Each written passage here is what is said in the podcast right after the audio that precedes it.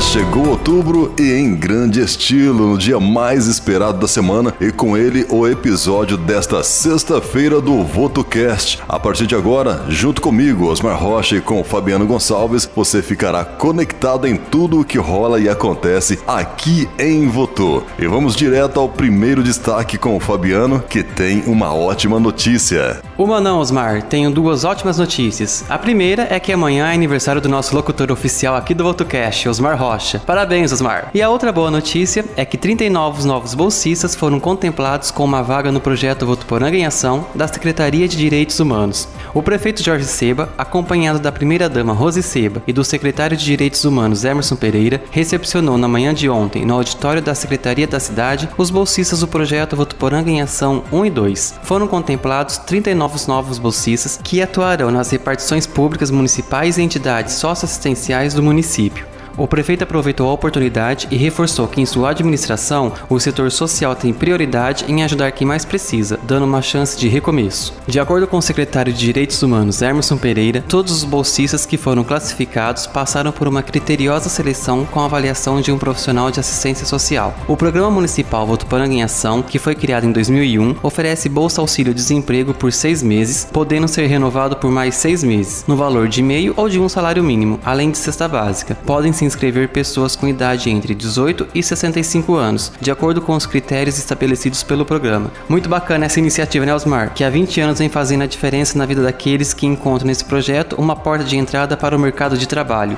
Com toda certeza é muito bacana, assim como é bacana também a conscientização que todos nós, enquanto população e seres humanos, devemos ter e colaborar com o meio ambiente para evitar prejuízos tanto à natureza quanto a nós mesmos. E isso tem tudo a ver com a nossa próxima notícia, que é um alerta da Saev.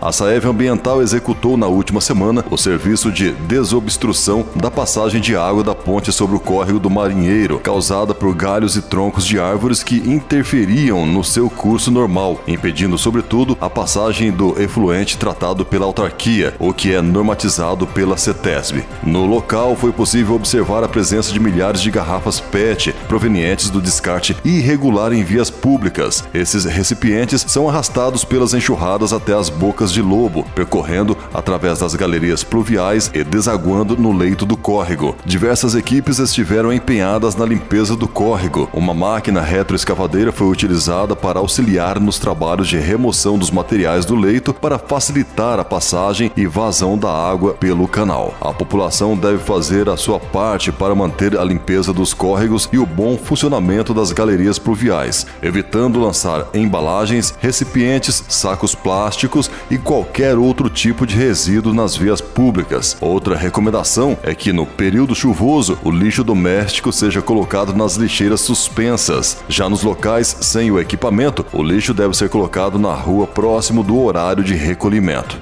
Entulhos maiores e arbustos de árvores devem ser descartados em um dos três ecotudos da Saev Ambiental, localizados nas regiões Norte, Sul e Oeste. Para mais informações, o serviço de plantão da autarquia é 24 horas e atende pelo 0800 770 1950. Prestação de serviço muito importante essa e que devemos estar sempre atentos e cada um fazer a sua parte, porque a natureza é um bem muito precioso que merece nosso total respeito e atenção. Senão acaba acontecendo o mesmo problema das queimadas e os prejudicados seremos nós mesmos. É isso aí, recado dado. Seguimos com mais notícias nessa edição de hoje. O assunto agora é a agenda cultural da Secretaria de Cultura e Turismo que chega cheia de ritmos.